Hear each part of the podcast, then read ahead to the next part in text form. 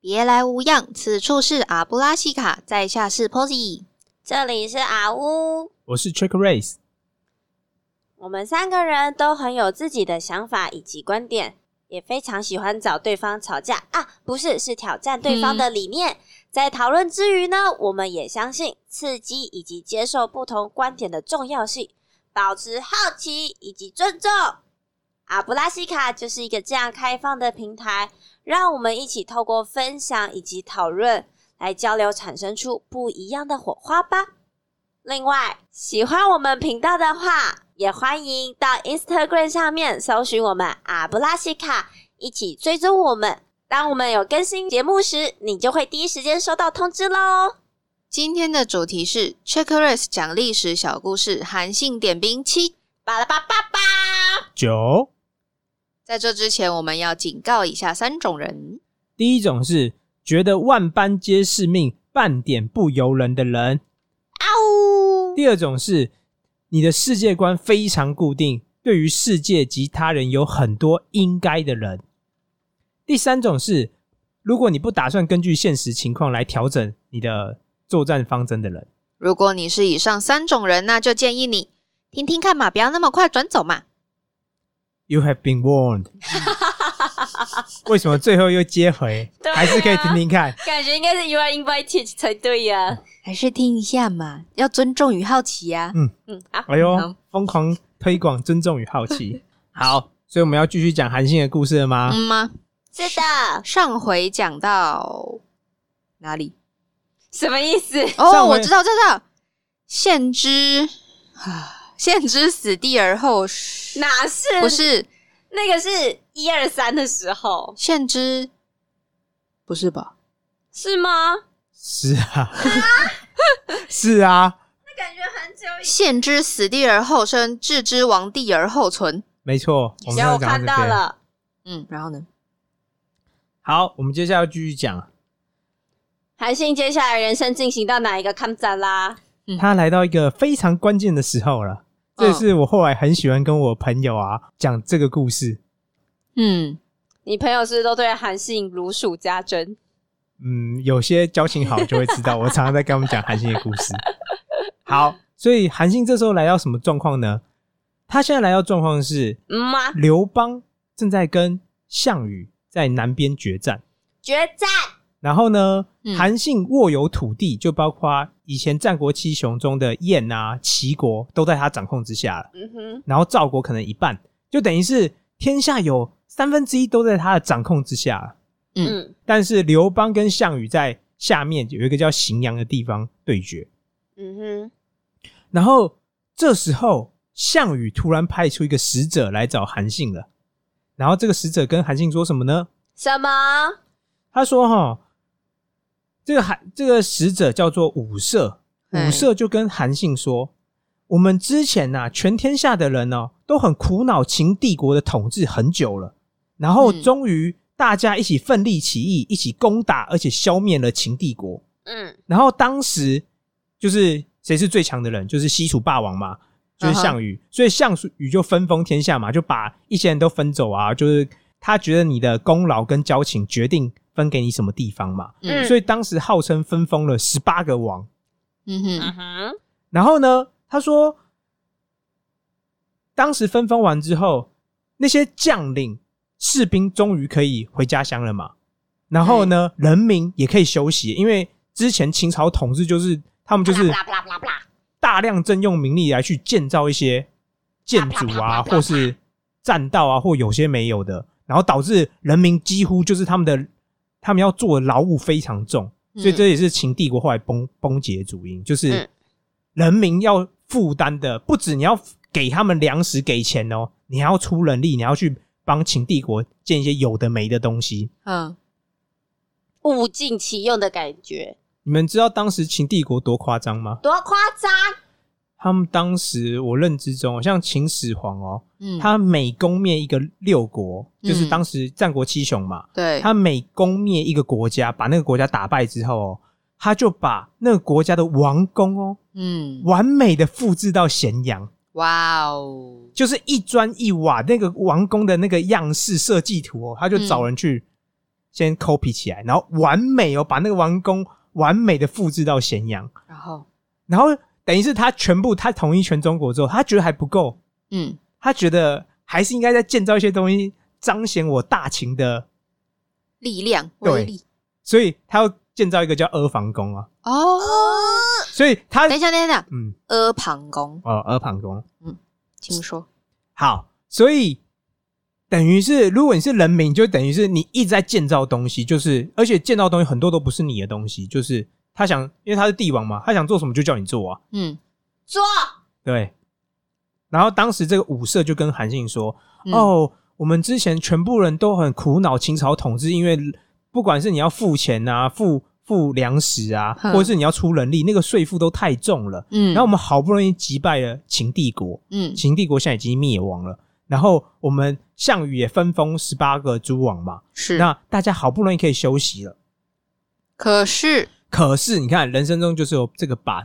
巴特他说说，你看汉王刘邦，他怎么样？他就是往东边进攻嘛，所以他就先把当时有叫三秦这个将领，他把这三秦全部打败了。嗯他就说，你看这个汉王刘邦，他往东边进攻，掠夺了别人分配到的东西，然后抢了别人的土地嘿，然后看起来他这个人不征服天下，他是不肯罢手，对他就会一直要这样做，他一定要征服全天下。嗯那为什么呢？为什么？因为刘邦这个人野心无穷，他不会想只局限于就说哦，好啦，我得到某些东西我就就算了，大部分都是这样嘛。哦，我好不容易得到一些东西就算，没有。他说刘邦这个人野心无穷，他想要征服天下。人总是贪心的，然后没有他的特别意思，刘邦特别贪心，还不是只有一般的贪心。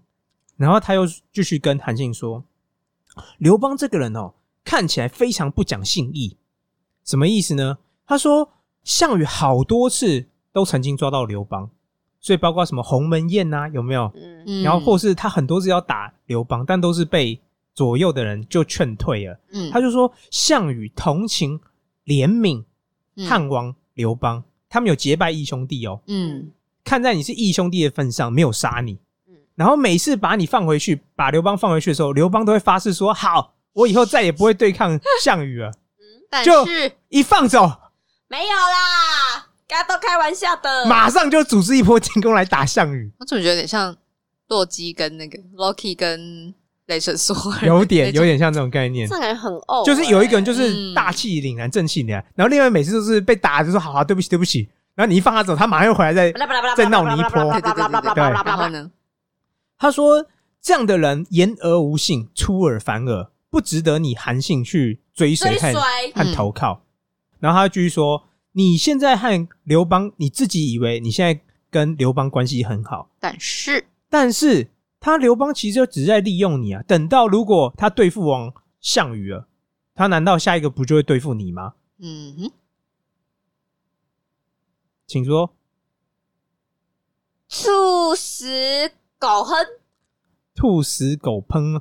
但是这个成语还没有到这边， OK，但他的意思就是这样，没有错。他就说，现在刘邦跟项羽在就是对决当中，但是如果项呃刘邦打败了项羽，嗯，他接下来就处理你啦。那他现在下一步就要准备对付嗯你韩信啦。所以“兔死狗烹”这成语也是韩信成语吗是，啊哇哦，而且他后来就这样讲，他后来自己有？Oh 这 my 样 god, 讲， I'm so clever！哎，怎么变这样？所以他刚刚还没有讲完，他说不如这样好不好，韩信，怎么你样谁都不要帮，嗯，你你现在帮刘邦，刘邦就会赢；你帮项羽，项羽就会赢。是不如这样好不好？你两个人都不要帮，我们就三分天下如何？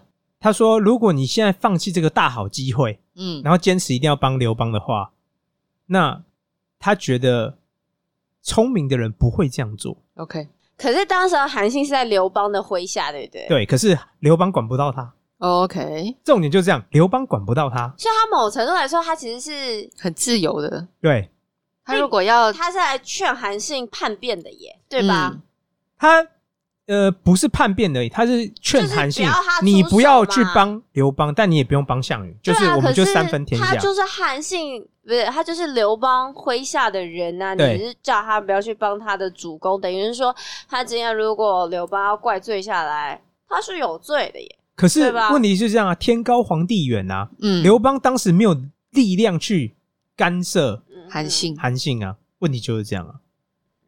他名义上是刘邦的属下是没有啦错，但我但说是他现在是自己带有军队，他是握有实权的人，而且 OK 他在就等于是在北边，就是刘邦跟项羽都没有力量去管他，或甚至打他，因为两边他们正在僵、嗯僵持不下，嗯哼哼，所以那为什么刘邦没有要求他过来增援呢、有啊，刘邦就一直有啊，哦所以当时曾经有一个典故，嗯就是说刘邦一直叫韩信来增援，韩信就派一个使者，就跟刘邦说，他说哦，北边的齐人哦，他们嗯性情很多变，很狡诈。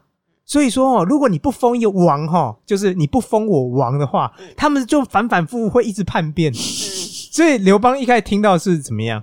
吐血，没有，刘邦很生气，就想说他妈的，嗯老子在那边等你，等你来帮忙，嗯然后然后封你呃为王，对，哦对你不止不来帮忙就算了，还这边派一个使说要者称说王要要要我封一个王，要那时候当然是韩信说要封个假王，假的嗯王。嗯然后他当时已经这样在骂韩信了，就他身边的人很紧张，是谁？是萧嗯萧何何嗯跟张良很紧张，嗯他们两个一起在桌子底下去踢刘邦的脚，嗯，就跟他说，就等哎、一个人就踢他脚，一个人就拉他袖子，拉刘邦袖子，就跟他 就有点像暗示他说，现在我们都必须仰望韩信的帮忙，你还在这时候骂他，好像封赶快封，好像不太好。哦嗯他没有讲，就是等于是一个踢他脚，一个拉他的嗯，。劝他，对暗示他，然后刘邦真的很聪明哦，刘邦一被拉之后就说。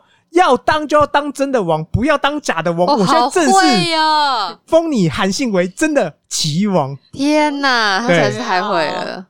好可怕哦、但这是这这这是真的吗？这是真的啊！ OK，所以某个程度上，我要跟大家讲，就是说，韩信在我看来，某个程度上哦，他个性真的有点问题。是就是你的组织正在日夜期盼你来帮忙， 你不止不先帮忙，你还跟他说：“哎、你要先封个我个为王，我才要去帮你。有种落井下石的但感其觉。实某程度来说，韩信应该身边有谋士之类的吧，就是他然后的呢幕僚啊”。然后呢，就是我的意思说，最搞到是他幕僚出出主意吗对啊，幕僚出主意要你能用啊，所以你能不能用就决定了你到底怎么想啊。嗯，所以幕僚出的主意不一定都是你能用，你能用就代表你就是这样想啊，对吧？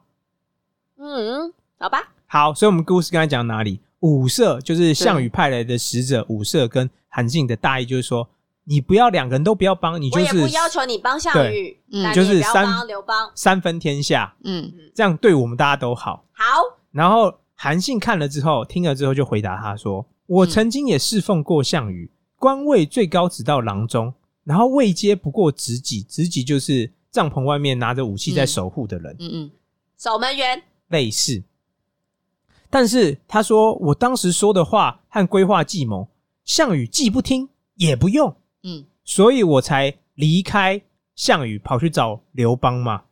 好这网，是第一段，嗯然后第二段就说什么，呃，刘邦封我为上将军，嗯他给我数万的士兵，这都是你项羽之前没有给我的嘛。嗯然后他用一句话叫“解衣衣我，推食食我嗯哼”，，什么意思？解衣，解开衣服，给我穿，一对是动，第二个一是动词，那解开谁的衣服啊？他的衣服啊，刘邦解他开的衣服自己的衣服给帮韩信穿上，对，哇叫解衣衣我，那推食食我。抛自己换你了，把自己的食物给我吃。， 对，他在吃的东西，他把它拿来推过给来我吃。对，嗯哼，他感觉很容易就被收买，韩信，哎、可是如果有个人这样嗯真心这样对待你，就是他对你照顾的非常好，看到你的需要，嗯，然后把你完全当好兄弟，你不会觉得很感动吗？我会觉得他图谋不轨，有可能，当可然，能有的求确于有可我能，对啊，当然，你看哦、我们这是比较已经现代的说法，就会说他一定有求于我嘛。嗯正常来讲，你没事干嘛？嗯你没有没有血缘关系，你不太会对啊，对无条件对别人好嘛？对对我觉得你看我们的节目就有个目标，就是这样，让我们知道我们现在面临什么样的状况。然后呢？嗯他说我讲了什么话，然后规划什么计策，刘邦有没有要用我？有啊，所以呢，我才有今天这样的地位嘛。嗯，他都有听，对我跟他讲什么，他都听进去，而且他不止听进去哦，他还要用你的计谋哦，嗯哼所以我才会今天有这样今天的地位嘛。嗯然后他就说，背叛他是一件很不好的事情，就算我死了，我也不想就是背叛刘邦。哦，这么忠心，对，然后但是他说说，请你帮我谢谢项羽对我这样的看重。嗯嗯然后他们就结束这场对话。嗯但事情就是有个 but，、嗯哼 However，对，怎么样？你们觉得我们刚才讲韩信讲的很很有点像轻巧正义凛然，就说嗯，我背叛他是一件很不好的事情。嗯但你有没有发现他没有讲，他只说我背叛他是一件不好的事情，但他有没有说、嗯我真实的心意？我他有没有说我的我想或不想这样做？没有，他没说，其实如果你仔细看哦，他没有说他想或不想要这样做。嗯哼，这时候，韩信旁边有一个谋士嗯，嗯叫蒯彻，嗯快测这个人很有趣，因为嗯他在《史记》上的名字写成叫蒯通。快快通通。对，那那为什么它到底是叫快测还是快通？他其实叫蒯彻。哦，OK，那为什么实际写错了？ 《史记》不是写错？因为当时汉武帝的名字叫什么？刘彻刘彻。嗯那这个“彻”就等于是帝王用了，嗯哦，人民不能再用这个字，你等于是用帝王一样的字，他会怕会有干扰，所以只要你的字跟帝王有一样，他们就用“通”，“通”就是说。嗯哦等同通于彻，对，通彻了，解嗯哼哼，所以它在实际上面就叫蒯通。但嗯如果你知道这个缘由，你就知道它不是叫蒯通，它叫蒯彻，只是因为那个彻以前跟汉武帝的彻是一样的字，嗯明所以为了会尊重帝王，就把他的名字改了，改成叫蒯通。但因为我们现在知道实情嘛，所以我们还是叫他蒯彻。好，快测快测怎么了吗？蒯彻就跟韩信就说，他想用特别的计策来帮助韩信。嗯然后就跟韩信说：“我曾经去学过相人之术， ，OK，就是说我曾经去有点像是面嗯相看你的面相啊，看你的骨骼，然后来预测你未来发展。以前就有这种职业嘛。嗯，是他说：“我曾经学过这东西。怎么样？”对，韩信就跟他说：“好，那你讲讲看，讲来听听啊，看是什么意思。”他说：“那你先把左右的人都支开。”嗯他说我就只跟你讲，他就说好，所以左右去就是说左右的身边侍卫都离开，就只是留下我跟这个蒯彻都。退下，对，然后他就说好，那你看我，但是我嘛，我才是主体嘛，那你看我，你觉得怎么样？这个蒯彻就讲了三句话，我我这三句话我也很喜欢。嗯，他说贵贱在于古法，嗯什么意思？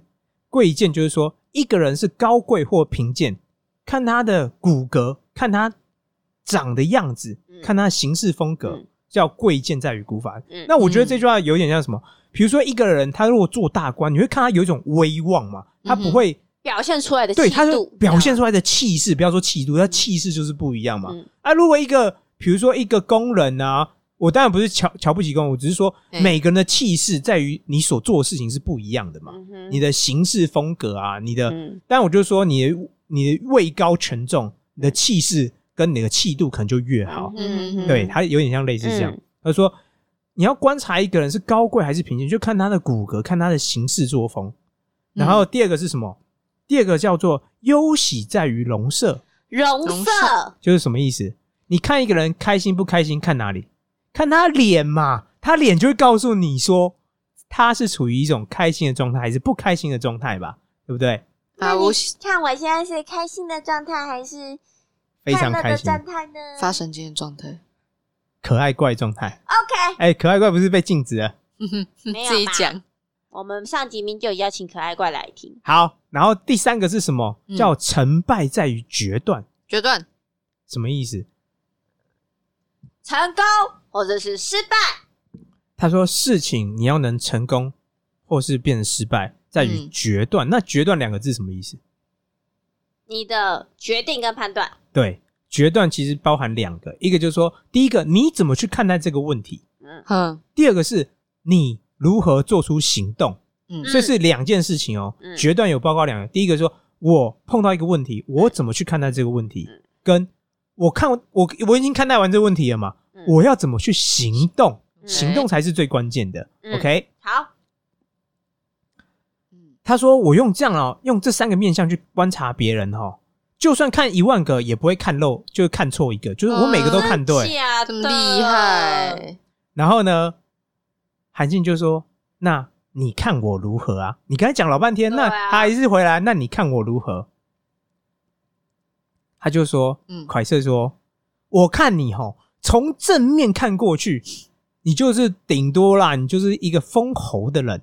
，OK，嗯哼所以实际上历史中，淮阴他侯对真的是怀猴，就是啊对猴，，就说从正面看你，嗯你就是封侯而已，顶多就是封侯，哇哦而且你的位置很很不安稳。” OK，嗯哼他没有讲为什么，他就只是说，我看从正面这样看你，你就只是顶多就是封侯的人，嗯然后好位准哦，位置不安稳，就是你的、嗯你的生命危险有有生命危险的意思。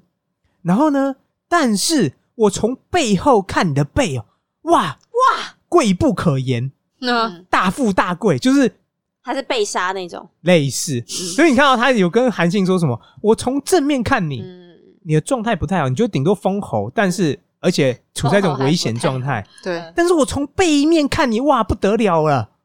你是你是比封侯更好好很多的人，人。那没辙差别是什么？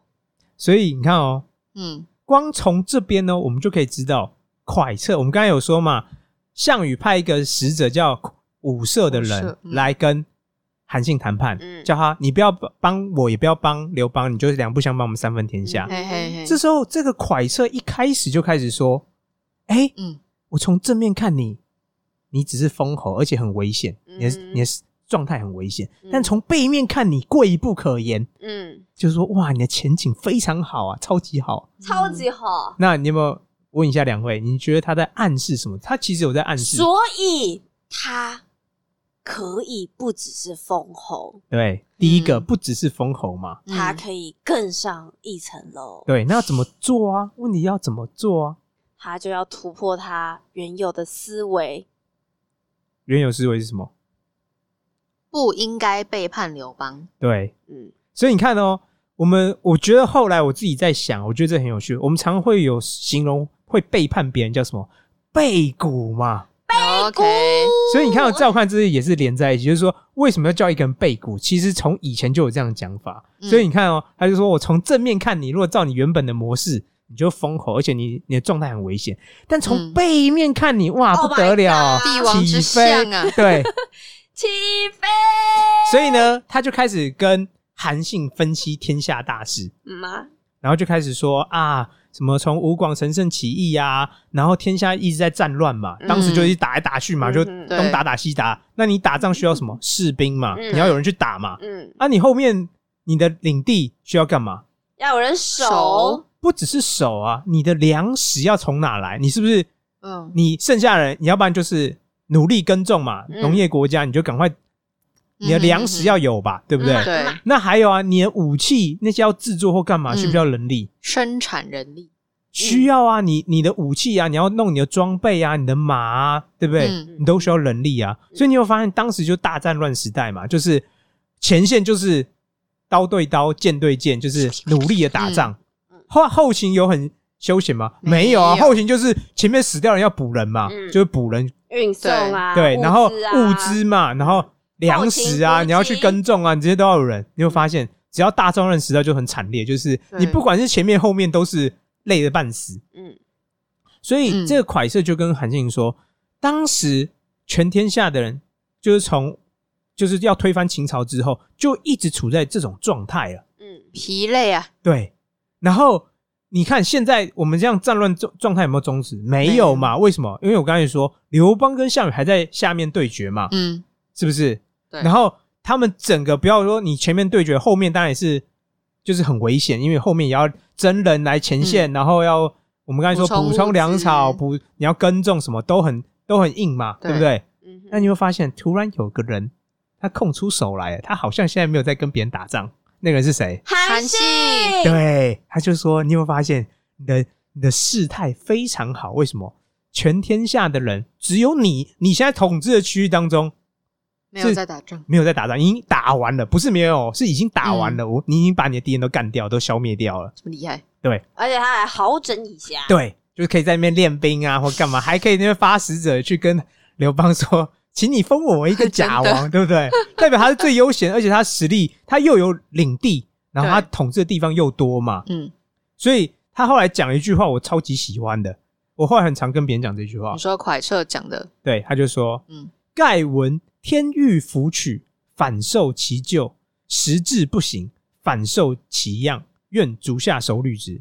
熟虑之，对，好，那什么意思呢？他说：“盖闻天欲福取，反受其咎。”那什么意思？就说有些时嗯候上天、上苍不想要给你什么东西，然后你硬是要去拿，那会有不危好的险，事会有情灾害。嗯，但有些时候你有能力了，而且你有那个机会，但如果你却不行动，那你也也会会有有灾害灾害或祸害。嗯，他就说希望你好好想一想。所以你看，我们再讲一次他，我我们再讲一次他说的话、哦。他刚才说什么？他说有些时候嗯，他牵着，我觉得，我觉得蒯彻讲的话讲了两个条件，第一个叫做你有没有能力，一个人不总是有能力。是然后跟时机，你不总是有一个好的时机去做某件事情。这不就是传说中的天时地利人和，天时地利人和还没有，天时地利人可能还没有讲这么精确，因为他没有讲到能力啊。天时地利人和没有讲到你这个人有没有能力啊。嗯所以嗯哼我想讲，就像比如说疫情爆发之前，那时候就会觉得，哎、我想去做某些事，我就能够去做嘛。嘣嘣嘣嘣，对但你看现在疫情爆发了，你可能还是有什么能都不能力，做，对，但是封城嘛，或是政府会干预你，你就不能做嘛。嗯，所以你这个时机可能就没有。那什么叫没有能力？有些时候你生病啊，或干嘛之类的，嗯你并不一定总是能去做你想做的事情啊。是啊，所以你看哦，凯瑟讲这件事情，他刚才讲这几句话有两个非常重要的关键，第一个叫做你有没有能力，能力嗯你不一定总是有能力哦，这是第一个。你有可能有些时候你生病了不一定有能力，或你没有准备好，就像考试一样，你没有准备好，你没有没有那个能能力去处理那张考卷嘛。嗯那第二个叫什么？时机嘛。嗯有些时候我们觉得哦，我们好像有无限时间，但其实不是。他来到命运的十字路口了，对，所以你看哦，再问一下两位，嗯，蒯彻又在暗示韩信什么？还有抓住时机你现在有没有能力？有有。你现在没有时机？有所以你现在该做什么？韩信是不是听不懂啊？我觉得韩信不是不懂，所以韩信应该是个聪明人，韩信超级聪明的啊、那他感觉就是其他人格上的缺陷。我觉得不是，但他还是有人跟啊。韩信这时候听完之后，就跟这个蒯彻就说：“好啦好啦，我想想看，再跟你讲。”他心并没动有，他没有拒绝哦，他就只是哦啊，好啦好啦，我我去回去想想看，你讲这些东西，嗯哼我，再讲。但是在我看来，蒯彻已经不止有一次点打动他了，啊暗示，嗯韩信你该做些什么事。所以我说，第一个从暗示什么来？我看我看人，而且我跟你讲，我看人看超准的嘛，有没有？嗯他跟你说万不失一嘛，我看人万不失一啊。嗯然后说我从正面看你封侯，从背面看你贵不 Oh my 可以 God 这已经第一次暗示你了。对，第二次又暗示你说，人要行动要干嘛？要两个东西，一个叫能力，一个叫你有没有能力，跟你有没有那个机会时。机，嗯你现在又有能力又有机会，嗯你不做，上天也会惩罚你。有些时候是你没有能力或没有机会，你硬是去做，你会得到惩嗯招罚。致祸害，对，然后你现在又有能力又有机会，你不你还不做，好好嗯把握，你也会遭受惩罚。这已经第二次了哦。嗯然后韩信就跟他说：“好啦好啦，我回去想想，再告诉你。他听起来有点裹足不前哎”，，对，对为何啊？好，这也是我们之前为什么要讲韩信。前面记不记得我们刚才讲嗯刘邦当时怎么册封韩信为大将军的？再见沐浴社坛，还有距离，距离嗯，你会发现，如果当时以原本刘邦想要做是什么，就对叫韩信来啊，过来，现在就进来册封，封你一个大将军好了，你可以走了。我相信韩信可能当下就会决定要背叛他了。可是你有没有发现哦刘邦做足了所有的准备，哎耶，面他子？他真的是告，但是他是听萧何的话，但他就告诉韩信你，我非常重视你，我愿意为了你而去做这些事情。所以我们要为什么要讲历史，为什么要讲这些东西？你会发现，把这件事情连在一起，你就知道为什么 韩信他不忍心背叛。他听起来不是不想背叛刘邦，他有点像是不忍心。为什么？因为刘邦之前对他真的很好啊，嗯哼，，对吧？嗯，我们要原来韩信这个人也会讲人情，妇人之仁，也不能讲妇人之仁哎、但是我真的讲，这我刘觉得邦当时做的非常礼好多，人不怪啊，对啊，嗯类似。嗯，他在我我现在后来也想跟两位讲，就是这也是我后来学到一个很很重要的人生观。如果你要做事情，你要有细节，嗯，你要做事情，你要真心展现你的诚意，诚意或演戏就要演足，你不要演个半套就跑了，人家都知道你在演戏，那你这样你这样做事情啊，就没有什么效果。嗯哼你要演到别人都看不出来，做到人家都看不出来，把那说个到别人细没节话讲，对，细节做足了，就会决定了你可能未来会不会成功的关键。啊呜啊呜，笔记起来，好，好，继续讲哦。嗯，然后这个蒯彻后来看韩信又没有动作，他自己就忍忍忍受不住了，又嗯他要去干？嘛？他又跑去找韩信，又想跟他讲了。哎哎哎，我跟你说，对，他说：“善于听取别人的意见，就能够预先知道事物发生的征兆。”嗯哼那善于嗯谋划思索，就能把握事态成功的关键。献祭，所以呢，相反是什么？如果你这个人又不善于听取别人的意见，也不去思考嗯，遇到的问题，那你想要长呃长治久远的保持安全的人，很难呐、很困难。嗯，所以他就说，如果你为人明智坚定，你抉择事情的时候就会果断。 OK，但如果你犹豫啊、犹疑啊，你处理事情就会招致祸害。嗯所以，你如果只打算在一些很细微末节的事情上、一些小事情上琢磨，但你没有看到长远的将来，那会怎么样？招致祸害，招致祸害，会很危险吗？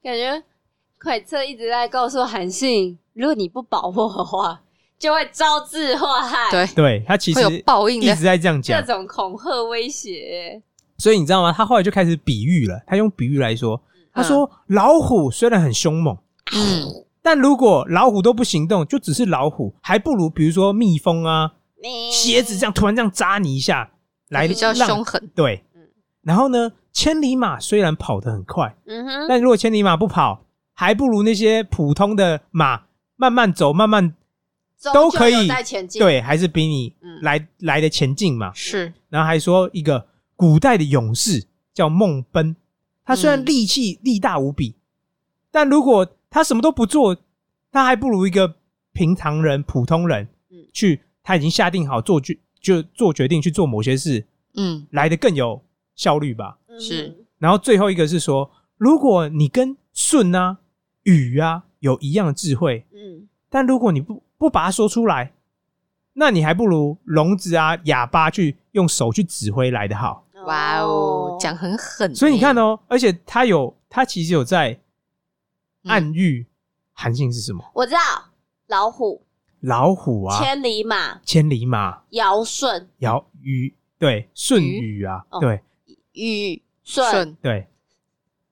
所以你看哦，他暗喻了韩信其实是这些东西，就是人人世间认为是好的，顶尖的，对。但是他说，如果你都没有做，你就不如你就不如那些比你笨啊、比你马啊，蜜对蜂啊，所以他最后就说，工业很难成功，却很容易失败。一个人要做的事情，通常大多数时候都是很难成功，但很容易失败。嗯然后呢，时机这种东西哈，就是你很难把握，却很容易失去，很容易失去一个好时机去做某件事情。嗯哼，所以他最后的结尾就是要时机啊，时机失去了就不再来了。啊为什么突然好失失忆 有这种感慨感的慨？觉对，啊，然后呢，这时候韩信怎么回答呢？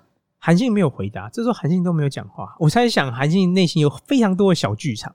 嗯，还有点挣扎，天对人交战中， 《史记》上面就写韩信犹豫，他很犹豫啊，超级犹豫的，他嗯很想很想做，嗯可是我一直有讲，他为什么没有办法放胆去做？嗯哼，因为刘邦对他真的很好嘛，而嗯且刘邦做之前做某些事情真的有打动他嘛，放嗯不下那个恩情，对。然后他不忍心背叛刘邦，嗯嗯嗯嗯他上面写不忍心背叛刘邦，所以我问一个问题：韩信想或不想？想想想嘛，所以因为你想，你才这边犹豫嘛。对，嗯如果你没有想，你就直接拒绝，你就说好，我就是不要，我也不再想这件事情，就没有没有困难嘛。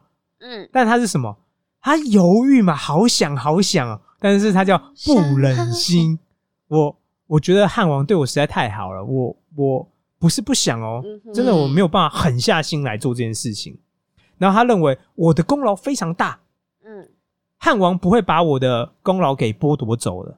哎呦，你确定？但事实上证明，刘邦一有机会马上就剥夺啪啦啪啦啪啦啪啦啪啦，韩信的，所以我刚才所说当然嘛威，胁这么大，，对啊，嗯当时我有说啊韩信是被封为齐王哎、嗯嗯，然后刘邦后来就等到打败项羽之后，找了个借哦口，找借口，然后就说就把他的齐王给剥夺，而且那时候甚至一度要杀他，嗯所以后来我们才讲到韩信就是说什么狡兔死，走狗烹嘛，砰砰嗯砰，就说哦这句话是他自己讲的哦，他自己讲的，而且刘邦不是每次都被项羽抓到，放了之后又开始继续对叛变吗？对就表示他这个人他这个人就是这样啊，脉络是这样，没错。哇塞，哦 没错超级其实你可以看到不得了，啊你可以看到很多人脉。络，刘邦的脉络就是他根本就不鸟你，他就是一个可是韩信嗯当时候，我觉得大家的盲点就是大家只会看到自己想要看到的对东西。所以我觉得为什么你需要听别人话，因为